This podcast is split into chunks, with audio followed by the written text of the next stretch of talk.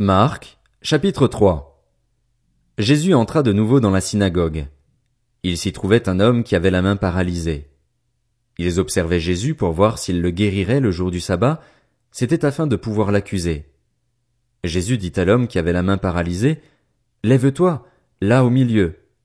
Puis il leur dit, Est-il permis, le jour du sabbat, de faire du bien ou de faire du mal, de sauver une personne ou de la tuer? Mais ils gardèrent le silence.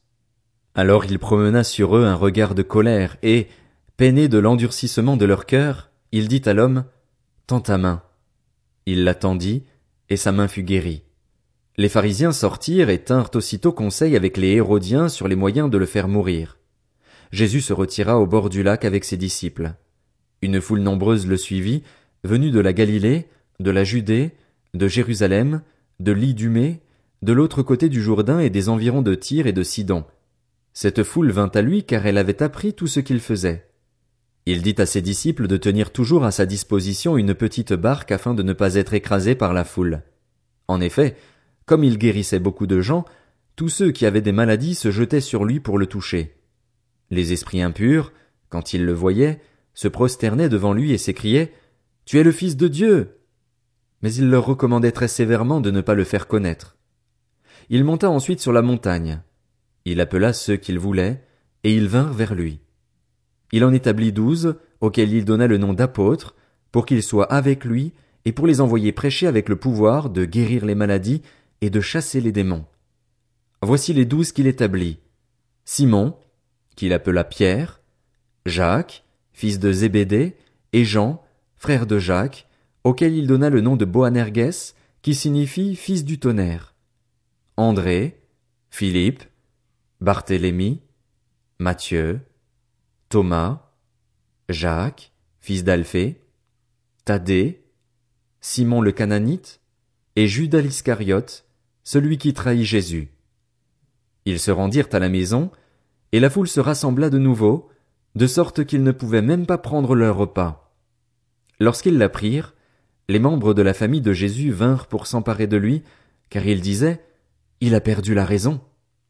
Les spécialistes de la loi qui étaient descendus de Jérusalem disaient Il a en lui Béelzébul. C'est par le prince des démons qu'il chasse les démons. Jésus les appela et leur dit sous forme de parabole Comment Satan peut-il chasser Satan? Si un royaume est confronté à des luttes internes, ce royaume ne peut pas subsister, et si une famille est confrontée à des luttes internes, cette famille ne peut pas subsister. Si donc Satan se dresse contre lui-même, s'il est divisé, il ne peut pas subsister, c'en est fini de lui. Personne ne peut entrer dans la maison d'un homme fort et piller ses biens sans avoir d'abord attaché cet homme fort. Alors seulement il pillera sa maison. Je vous le dis en vérité, tous les péchés seront pardonnés aux hommes, ainsi que les blasphèmes qu'ils auront proférés, mais celui qui blasphémera contre le Saint-Esprit n'obtiendra jamais de pardon. Il mérite une condamnation éternelle. Jésus parla de cette manière parce qu'il disait il a un esprit impur. Sa mère et ses frères arrivèrent donc. Ils se tenaient dehors et l'envoyèrent appeler. La foule était assise autour de lui, et on lui dit, Voici, ta mère et tes frères et sœurs sont dehors et te cherchent. Il répondit, Qui est ma mère? Et qui sont mes frères? Puis il promena le regard sur ceux qui étaient assis tout autour de lui et dit, Voici ma mère et mes frères. En effet, celui qui fait la volonté de Dieu, celui-là est mon frère, ma sœur, ma mère. Marc, chapitre 4 Jésus se mit de nouveau à enseigner au bord du lac. La foule se rassembla autour de lui, si nombreuse qu'il le monta dans une barque où il s'assit, sur le lac. Toute la foule était à terre sur le rivage. Il leur enseignait beaucoup de choses en paraboles. Il leur disait dans son enseignement, Écoutez, un semeur sortit pour semer. Comme il semait, une partie de la semence tomba le long du chemin. Les oiseaux vinrent et la mangèrent. Une autre partie tomba dans un sol pierreux, où elle n'avait pas beaucoup de terre. Elle leva aussitôt, parce qu'elle ne trouva pas un terrain profond, mais quand le soleil parut, elle fut brûlée et sécha, faute de racines. Une autre partie tomba parmi les ronces. Les ronces poussèrent et l'étouffèrent, et elle ne donna pas de fruits. Une autre partie tomba dans la bonne terre, elle donna du fruit qui montait et se développait avec un rapport de trente, soixante ou cent pour un. Puis il dit, Que celui qui a des oreilles pour entendre, entende. Lorsqu'il fut seul avec eux, ceux qui l'entouraient avec les douze l'interrogèrent sur cette parabole.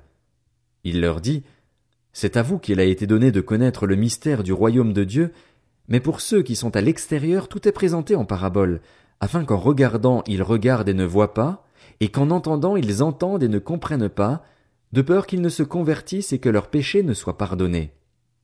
Il leur dit encore, Vous ne comprenez pas cette parabole? Comment donc comprendrez-vous toutes les autres? Le semeur sème la parole. Certains sont le long du chemin où la parole est semée. Dès qu'ils l'ont entendue, Satan vient et enlève la parole qui a été semée en eux. De même, d'autres reçoivent la semence dans un sol pierreux. Quand ils entendent la parole, ils l'acceptent aussitôt avec joie, mais s'ils n'ont pas de racines en eux-mêmes, ils sont les hommes d'un moment et, dès que surviennent les difficultés ou la persécution à cause de la parole, ils trébuchent. D'autres encore reçoivent la semence parmi les ronces. Ils entendent la parole, mais les préoccupations de ce monde, l'attrait trompeur des richesses et les passions en tout genre pénètrent en eux, étouffent la parole et la rendent infructueuse. D'autres enfin reçoivent la semence dans la bonne terre. Ce sont ceux qui entendent la parole, l'accueillent et portent du fruit, avec un rapport de trente, soixante ou cent pour un. Il leur dit encore, Apporte-t-on la lampe pour la mettre sous un seau ou sous le lit? N'est-ce pas pour la mettre sur son support? Il n'y a en effet rien de caché qui ne doive être mis en lumière, rien de secret qui ne doive être mis au jour. Si quelqu'un a des oreilles pour entendre, qu'il entende. Il leur dit encore, Prêtez bien attention à ce que vous entendez. On utilisera pour vous la même mesure que celle dont vous vous serez servi, et on y ajoutera pour vous qui écoutez. En effet, on donnera à celui qui a, mais à celui qui n'a pas on enlèvera même ce qu'il a. Il dit encore, Voici à quoi ressemble le royaume de Dieu. Il est semblable à un homme qui jette de la semence en terre. Qu'il dorme ou qu'il reste éveillé, nuit et jour la semence germe et pousse sans qu'il sache comment. En effet, d'elle-même la terre produit d'abord l'herbe, puis l'épi, enfin le grain tout formé dans l'épi, et, dès que le fruit est mûr, on y met la faucille, car c'est le moment de la moisson. Il dit encore, à quoi comparerons-nous le royaume de Dieu ou par quelle parabole le représenterons-nous? Il est comme une graine de moutarde. Lorsqu'on la sème en terre, c'est la plus petite de toutes les semences qui sont sur la terre. Mais lorsqu'elle a été semée, elle monte, devient plus grande que tous les légumes et développe de grandes branches, de sorte que les oiseaux du ciel peuvent habiter sous son ombre. C'est par beaucoup de paraboles de ce genre qu'il leur annonçait la parole, dans la mesure où ils étaient capables de l'entendre. Il ne leur parlait pas sans paraboles, mais en privé il expliquait tout à ses disciples. Ce jour-là, le soir venu, Jésus leur dit, Passons sur l'autre rive. Après avoir renvoyé la foule, ils l'emmenèrent dans la barque où il se trouvait. Il y avait aussi d'autres barques avec lui. Un vent violent s'éleva et les vagues se jetaient sur la barque, au point qu'elle se remplissait déjà. Et lui, il dormait à l'arrière sur le coussin. Ils le réveillèrent et lui dirent, Maître, cela ne te fait rien que nous soyons en train de mourir. Il se réveilla, menaça le vent et dit à la mer, Silence! Tais-toi! Le vent tomba et il y eut un grand calme. Puis il leur dit, Pourquoi êtes-vous si craintifs? Comment se fait-il que vous n'ayez pas de foi? Ils furent saisis d'une grande frayeur et ils se disaient les uns aux autres, Qui est donc cet homme? Même le vent et la mer lui obéissent.